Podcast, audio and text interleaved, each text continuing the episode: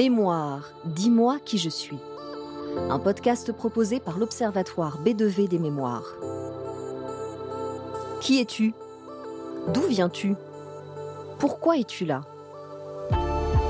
Nous nous posons tous un jour ou l'autre ces questions, simples et existentielles à la fois. Et si les réponses se trouvaient dans nos mémoires? La nôtre, celle de la société, celle de l'univers. Dans ce podcast, des témoins nous ouvrent des pans de ces mémoires et nous partons ensemble les explorer en compagnie d'experts, neurologues, philosophes, historiens, psychologues. Car il n'y a pas une, mais des mémoires. Épisode 8. La méditation a-t-elle des effets sur la mémoire? Avec les témoignages de Geneviève Hamelé, présidente de l'Association pour le développement de la mindfulness et interprète de nombreux enseignants de méditation et les explications du neurologue Steven Lorès, directeur du Centre du cerveau au CHU de Liège, en Belgique.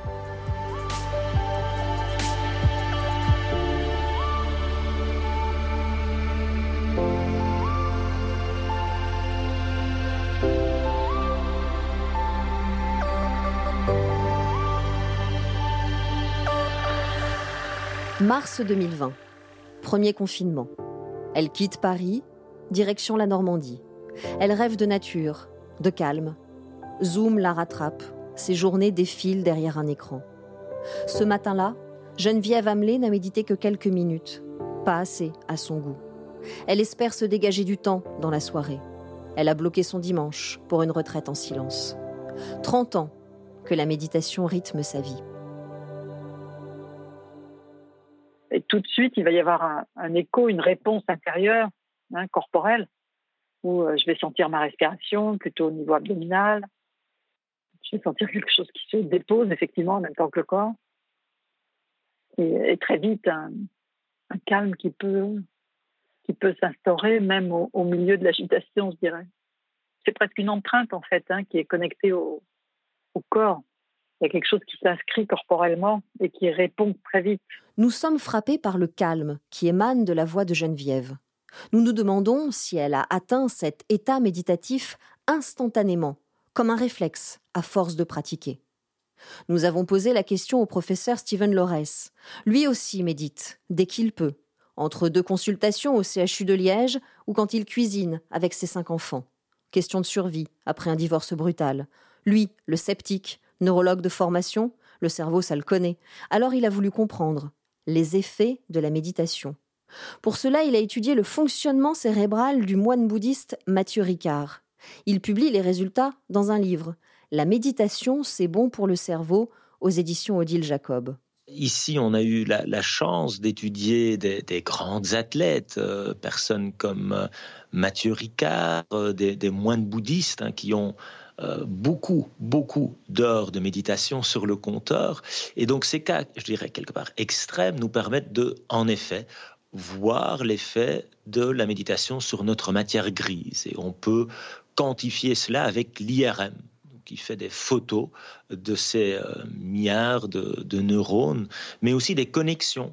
Il y a avec cette machine, la résonance magnétique, la possibilité d'étudier les connexions, les grandes autoroutes qui vont euh, assurer que ces, neurones euh, communiquent et puis, ça produit un peu d'électricité. On a fait aussi des mesures avec l'électroencéphalographie à haute densité. Donc, on va poser plus de 250 électrodes, par exemple, sur la tête et euh, regarder qu'est-ce que ça fait avec notre cerveau quand on médite.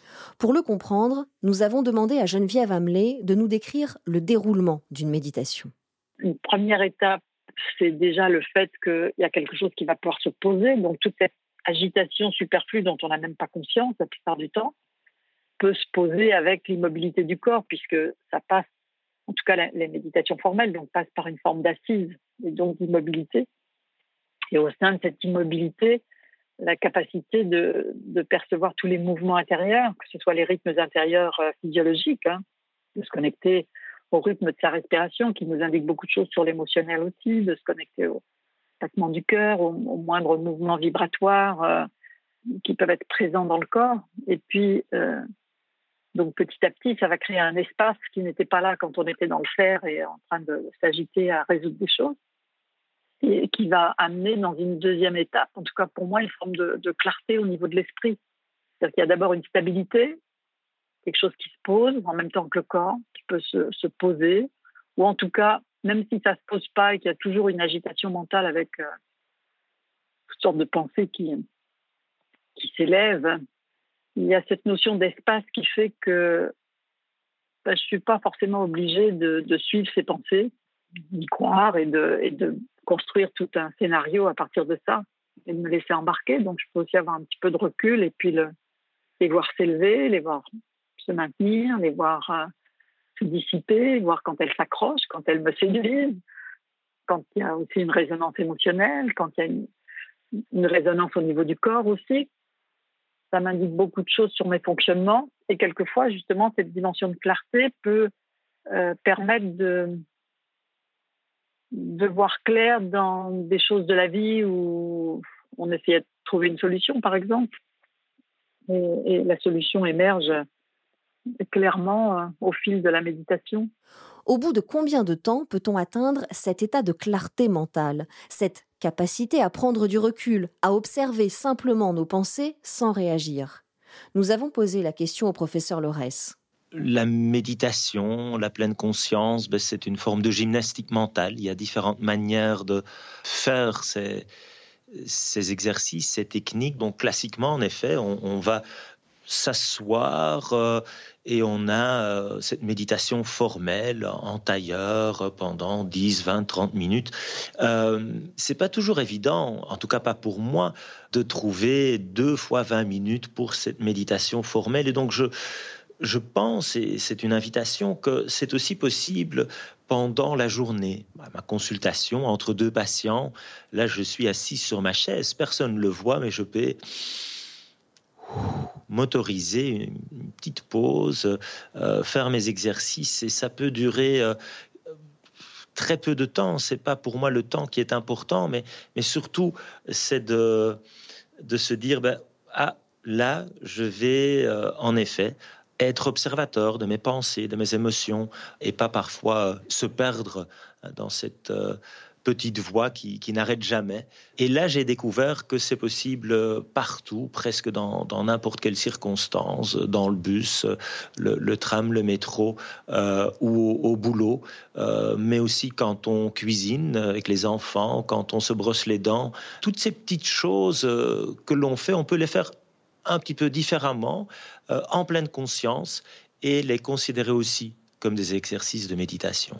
Nous apprenons qu'il y a plusieurs manières de méditer. La pratique formelle, immobile dans une position confortable, concentré sur sa respiration ou un objet pendant un certain temps. Et la pratique informelle, des pauses dans le quotidien pour être présent dans l'instant. L'important est d'ancrer ces pratiques comme une habitude au quotidien. Tout cela paraît assez simple sur le papier. Mais est-ce si facile? On peut avoir un sentiment d'échec parce qu'il y avait l'intention d'être dans une attention stable, concentrée sur un support et, et, que ce soit la respiration par exemple et de s'y maintenir. Et puis très vite, on se rend compte que bah, l'esprit part euh, penser euh, à la journée d'après ou à toutes sortes de choses. Et donc, euh, il peut y avoir ce sentiment en fait hein, d'échec, de, de, ah j'ai pas réussi la méditation parce que alors qu'en fait c'est ce qui se passe à longueur de temps qu'on en ait conscience, mais le moment où on en prend conscience dans la méditation, où il y a justement cet instant de vigilance, et c'est ça qu'on entraîne en même temps que la capacité à maintenir l'attention en un point. On entraîne en même temps cette qualité de vigilance. Il y a les deux aspects, en fait, qui sont entraînés en même temps. Et donc, à chaque fois qu'on prend conscience d'une distraction, c'est vraiment un, moment dont on peut se féliciter parce que c'est justement un moment de, de présence où il n'y a plus de distraction. Méditer revient donc à maintenir son attention sur un point et à rester vigilant pour maintenir cette attention.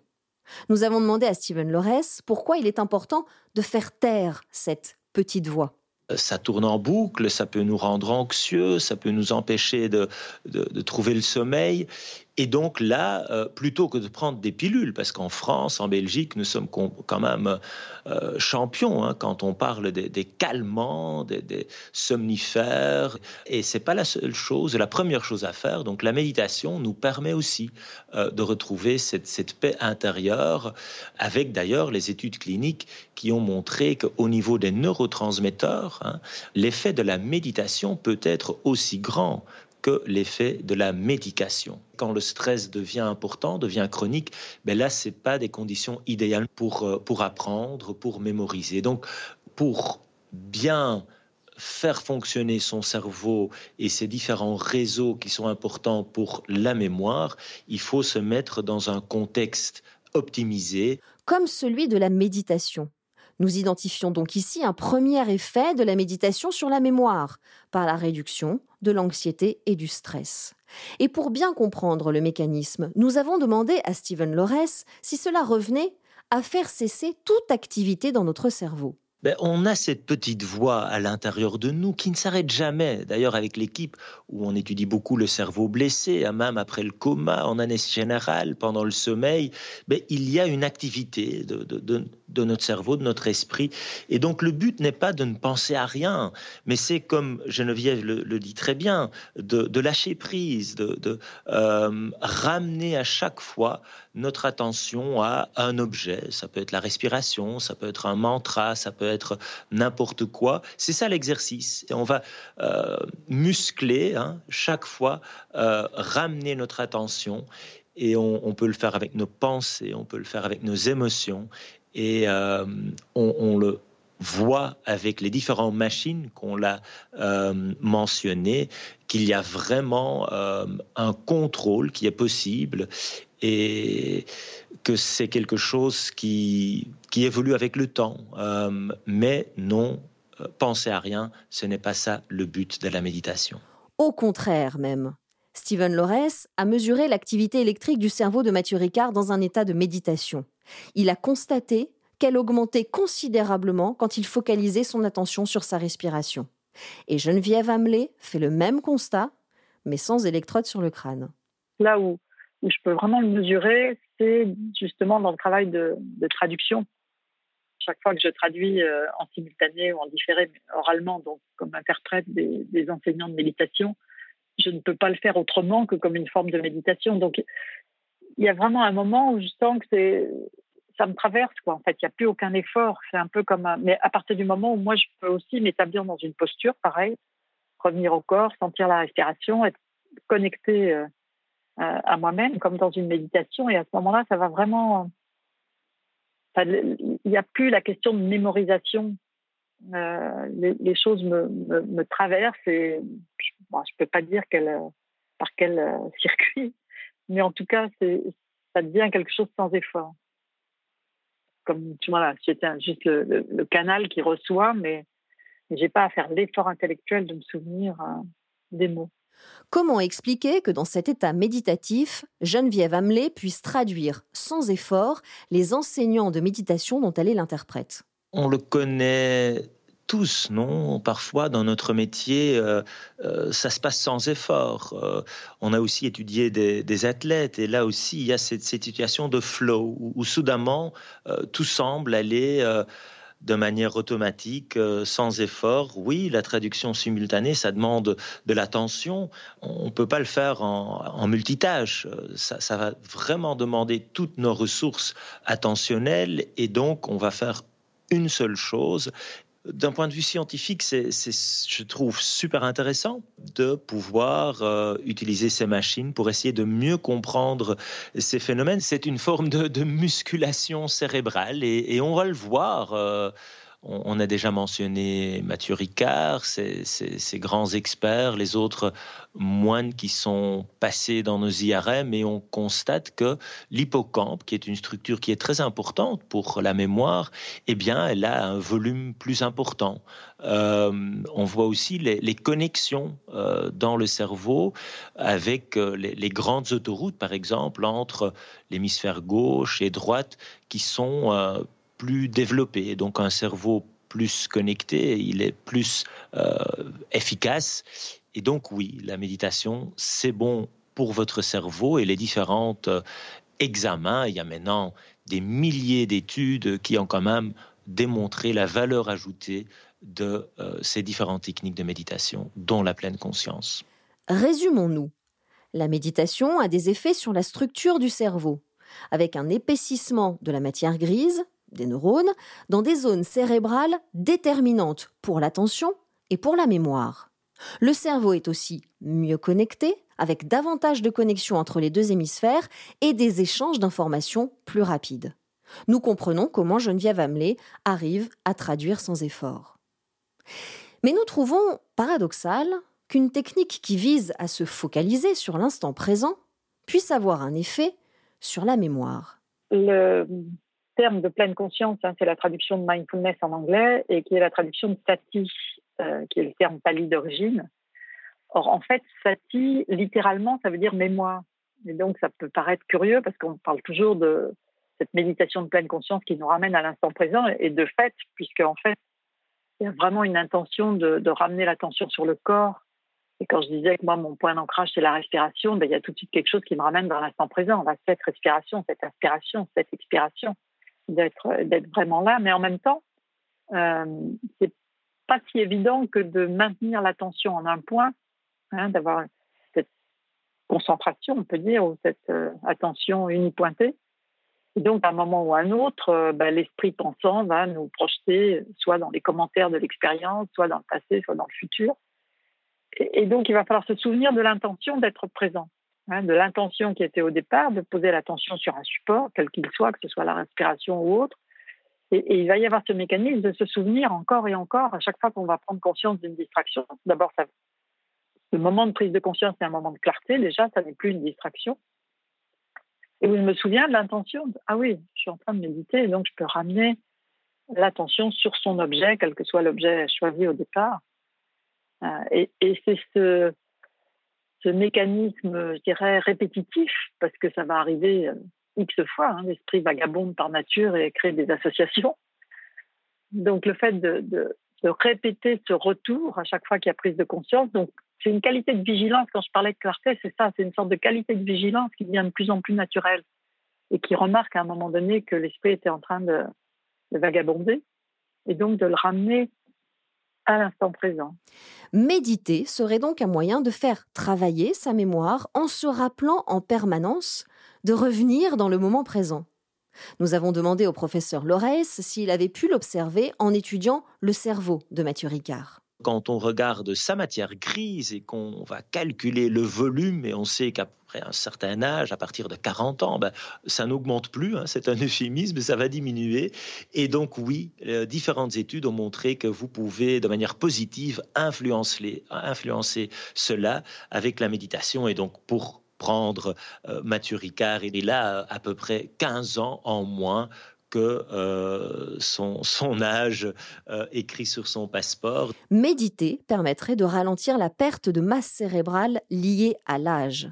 Au regard de ces résultats, nous avons demandé à Stephen Lorès si la méditation pouvait être considérée comme un moyen de prévenir les troubles de la mémoire. Vous avez en France un, beau réseau hein, avec Caen, avec Lyon, l'initiative Silver Santé qui va justement étudier l'interaction entre la méditation, pleine conscience, et les fonctions cognitives. Et donc, on a cette étude multicentrique où des personnes plus âgées, à risque de, devenir, de, de développer des démences dégénératives, et les premiers résultats sont très encourageants. Donc, il faut euh, évidemment ne pas considérer que la pleine conscience va nous vacciner ou nous guérir de la maladie d'Alzheimer, mais euh, ça peut certainement avoir sa place.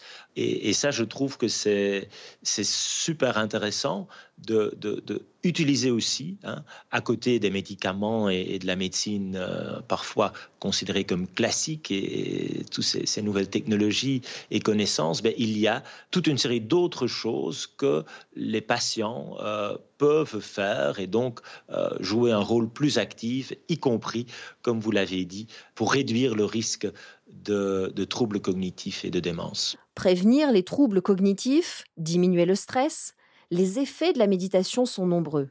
Geneviève Hamelé y voit aussi une manière de mieux se connaître. Dans une journée, par exemple, on s'accroche avec quelque chose, avec quelqu'un, il y a quelque chose qui provoque une réaction intérieure. Donc, à chaud, bien sûr, bah, la réaction, elle se fait. Si on pratique, il va y avoir une petite vigilance en arrière-plan qui va nous prévenir qu'il hum, y avait quelque chose qui n'était pas ajusté ou bon, on, s'est bien rendu compte qu'il y a eu une réaction de notre part, que c'est venu toucher quelque chose de, sensible. On peut très bien le soir, après, justement, se mettre en méditation et revoir le film se laisser revivre la situation en sentant le moment d'impact, en sentant le moment où ça, a basculé dans une vulnérabilité et où toute la réalité, du coup, était à travers le filtre de cette vulnérabilité et nous a fait euh, réagir d'une façon qui était en lien avec cette vulnérabilité qui nous appartient. En restant vraiment en contact avec euh, la sensation qui est en lien, parce qu'une émotion a toujours une résonance euh, sensorielle au niveau du corps. Hein, là encore, il y a un lien corps-esprit en restant, même si c'est désagréable, parce que souvent ça peut être désagréable, ça peut vraiment faire s'ouvrir une connexion avec peut-être d'autres événements qui n'ont rien à voir, mais où il y avait la même vulnérabilité qui s'exprimait et qui permet donc de, sentir ce qui nous appartient dans l'histoire, parce qu'on a souvent tendance à penser que c'est l'événement extérieur qui est responsable de l'émotion que je ressens, alors que souvent l'événement extérieur ou la personne ou quoi que ce soit n'est qu'un déclencheur pour faire réapparaître une empreinte qui a été mise à un certain moment de notre vie et qui réapparaît à chaque fois qu'il y a quelque chose de similaire qui vient nous, rappeler, hein, nous faire réémerger ce niveau de sensibilité ou cette vulnérabilité. Ça vient juste appuyer sur un bouton d'une empreinte qui, était, qui est là et qui nous suit et qui se manifeste à certaines occasions. Et plus on va réagir, plus ça va renforcer cette vulnérabilité au lieu de nous en protéger. Mais ça, la méditation, effectivement, aide vraiment euh, ouais, à voir clairement les, les, les, liens, à reconnaître, en fait, de par les sensations, euh, les émotions qui sont présentes et qui peuvent se, se répéter dans des situations complètement différentes, voir qu'il y a là un lien qui nous appartient, mais que c'est ça qu'on peut transformer ou guérir sans avoir besoin de réagir systématiquement. Nous avons demandé à Stephen Lorès si la méditation, en nous permettant de prendre conscience de ces répétitions, pouvait nous aider à changer nos habitudes, à reprogrammer notre mémoire en quelque sorte. En neurosciences, aujourd'hui, on parle beaucoup de neuroplasticité. Hein. donc notre cerveau, c'est milliers de milliards de, connexions. En permanence, ces connexions changent. Et la mémoire, ben c'est ça, c'est des connexions qui se font. Et parfois, on va euh, réagir et réagir de manière automatique. C'est des connexions, euh, c'est imprégné, c'est la, la, même route qui est suivie, mais on peut apprendre en effet à euh, changer cela et, de pas nécessairement suivre euh, systématiquement dans un contexte spécifique cette réaction automatique, mais de répondre de manière plus, plus réfléchie. Et, donc oui, euh, on peut changer la manière dont notre cerveau est, connecté, câblé. Et s'il y a en effet des aspects qui sont vécus comme plus, plus négatifs, oui, il y a des changements qui sont possibles. Mais pour cela, faut-il, comme Geneviève Hamelé et Mathieu Ricard, avoir une pratique depuis des années? Et il ne faut pas être un moine bouddhiste, c'est à la portée de, tous. Euh, des, programmes comme Mindfulness-Based Stress Reduction, c'est euh, pleine conscience euh, pendant huit semaines. Et bien là aussi, si, si, vous et moi, on va suivre ce programme, et je l'ai fait, on va voir avec nos IRM, avec nos différentes machines, aussi un effet visible au niveau de la matière grise, au niveau des connexions et du fonctionnement du cerveau. Stephen Lorès évoque ici le programme MBSR, mis au point par le professeur américain John Kabat-Zinn, qui vise à réduire le stress par la méditation.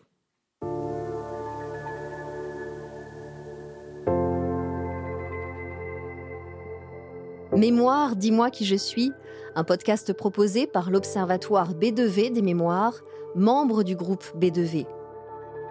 Invité de cet épisode, Geneviève Hamelé, présidente de l'Association pour le développement de la mindfulness, et le neurologue Steven Lorès, directeur du Centre du cerveau au CHU de Liège en Belgique et auteur de La méditation, c'est bon pour le cerveau aux éditions Odile Jacob. Si vous avez aimé cet épisode, parlez-en autour de vous et abonnez-vous pour ne pas rater les prochains.